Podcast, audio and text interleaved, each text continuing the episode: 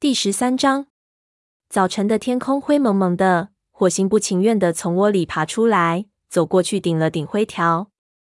干什么？灰条抽动了一下，用尾巴盖住鼻子，走开。火星，火星低头撞灰条的肩膀，附在他耳边说：“起来，灰条，我们去给河族捕猎。”话音未落，灰条立刻便坐了起来，嘴张得大大的，打了个哈欠。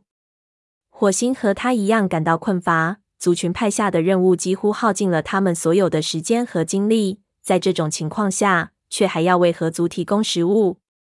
他们已经给河族带过好几次猎物了，老天还算开恩，所做的这一切并没有被本族的猫发现。火星探着身子，谨慎地在巢穴内环顾了一圈。大部分武士都在睡觉，没有谁会来问令他们尴尬的问题。虎掌也在自己的窝内酣睡。火星溜出巢穴，他原以为所有的猫都还未醒，谁知一抬眼看见文脸从育婴室里走了出来。他扬起脸嗅了嗅空气，立刻便转身折了回去，似乎是不喜欢外面阴冷潮湿的风。火星回头看了看正抖去粘在身上的苔藓的灰条，说：“好了，现在可以走了。”两只猫急急忙忙穿过会场，往金雀花通道走去。就在快到金雀花通道的时候，身后传来熟悉的声音：“火星，火星，火星！”顿时僵在那里，转过身子，看见云仔蹦蹦跳跳正朝这边跑来，嘴里还喊着：“火星，等我一下！”灰条低声吼道：“火星，你的外甥为什么总在不该出现的时候出现呢？”火星叹了口气。说：“鬼才知道。”云仔精神焕发的跑到两位武士面前，刹住脚步，气喘吁吁的问：“你们要去哪里？我能和你们一同去吗？”灰条说：“不能。武士们外出时只带学徒。”云仔不满的瞥了灰条一眼，说：“但我就快要成为学徒了，是不是？”火星，火星纠正他说：“快要不等于已经。”他竭力保持镇静。如果逗留时间过长，整个族群都会醒来，问他们要去哪里。于是他说：“这次你不能来，云仔。我们要外出执行一项特殊任务。”云仔好奇地睁大眼睛问：“需要保密吗？”灰条低声说：“需要，特别不能告诉那些吵吵闹闹的幼崽。”云仔保证说：“我不会告诉任何猫的。”火星。求求你，让我去吧！火星和灰条面面相觑，均感恼火。火星说：“不行，听着，云仔，马上回育婴室去，乖乖听话。也许迟些时候，我会带你做些捕猎训练。怎么样？好吧，一定不能骗我。”云仔绷着脸，转身向育婴室走去。火星看着他回到育婴室门口，方才溜进金雀花通道。片刻之后，他和灰条就已并肩跑到沟外。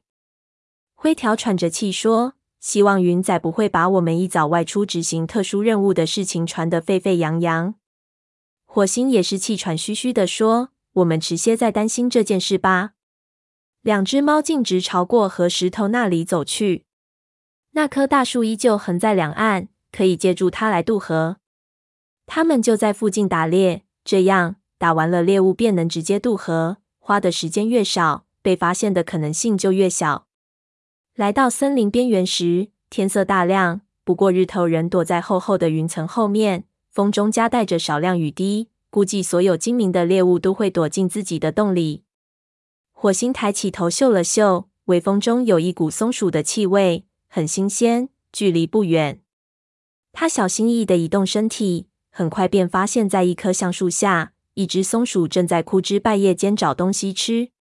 就在火星观察的时候，它坐起来，前爪捧着一颗橡子啃了起来。灰条在火星耳边悄声说：“如果它发现我们，就会一溜烟爬上树去。”火星点点头，悄声说：“咱们两边包抄。你从那一边向它接近。”只见树荫暗处灰影闪动，灰条已前行离去。火星俯下身子，拉开捕猎的架势，向那只松鼠匍匐过去。经过长期练习，这一套对他来说早已是驾轻就熟。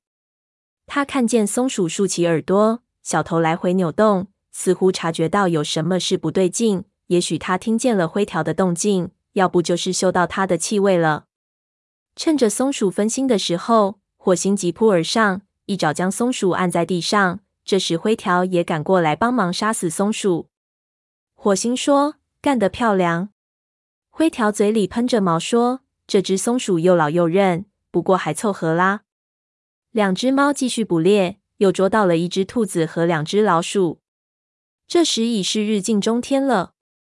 火星说：“把猎物给河族拿过去吧，大伙儿不久就会发现我们不在营地了。”火星拖着松鼠和一只老鼠向那棵横在河上的大树走去。还好河水没有再涨。有了前几次的经验，从树干上渡河已不是什么难事。不过，沿着树干走到尽头处的分支时，得格外留神。此时，倘若恰好有雷族的猫巡逻至森林边缘，它和灰条就会被逮个正着。走到树干尽头。两只猫跳下河，游了两三尺，爬上岸来。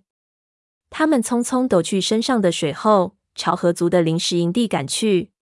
想必河族设置了岗哨，他们就要到达时，豹毛从灌木丛里走了出来。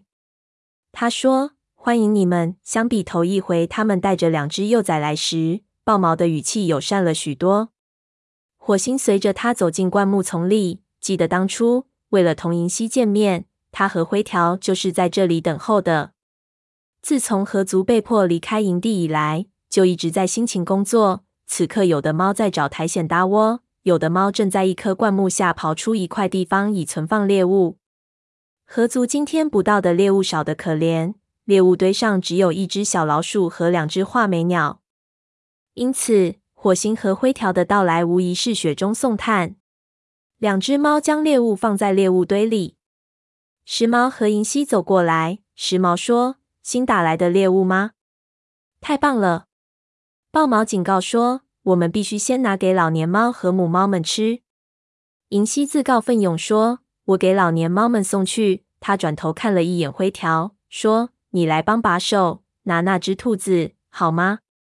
火星心里一颤，银溪不会要冒这么大的风险，在众目睽睽之下和灰条约会吧？灰条正巴不得呢。他说：“没问题。”叼起兔子，随银溪走出灌木丛。时髦说：“他们做得对。”火星，你能把松鼠给正在哺乳的母猫们送去吗？这样他们就能亲口向你道谢。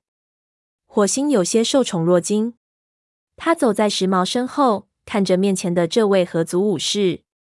时髦身上具有雷族的一半血统，而他自己却还被蒙在鼓里。一想到这些，火星就觉得怪怪的。走进临时育婴室，火星高兴地看见雾角也在里面，他正展开身体，让幼崽们大口吮吸乳汁呢。火星心里记挂着灰条，向母猫们打过招呼，帮助他们剖开松鼠后，就小声问时髦：“你能带我去找灰条吗？我们该回去了，要不然族里就会发现我们不在了。”时髦说：“当然，走这边。”他领着火星沿着坡脊来到老年猫的住处，那里有三四只老猫正卧在窝里吃食。那只兔子除了几块皮毛外，都已被它们吃掉了。灰条和银溪肩并肩坐着，默默对视，但身体没有接触。看到火星走近，他们立刻起身相迎。灰条眼睛睁得大大的，里面充满了兴奋和害怕。他冲口而出说：“火星。”你绝对猜不到银溪刚才告诉我的话。火星扭头瞅了一眼，见时髦已消失在灌木丛里。那几只老年猫吃饱了饭，正在犯困，没有谁会注意到灰条说的话。火星不安地说：“哦，是什么？”声音低一些。灰条看起来像是欢喜的要炸开似的，小声说：“火星，银溪怀了我的孩子。”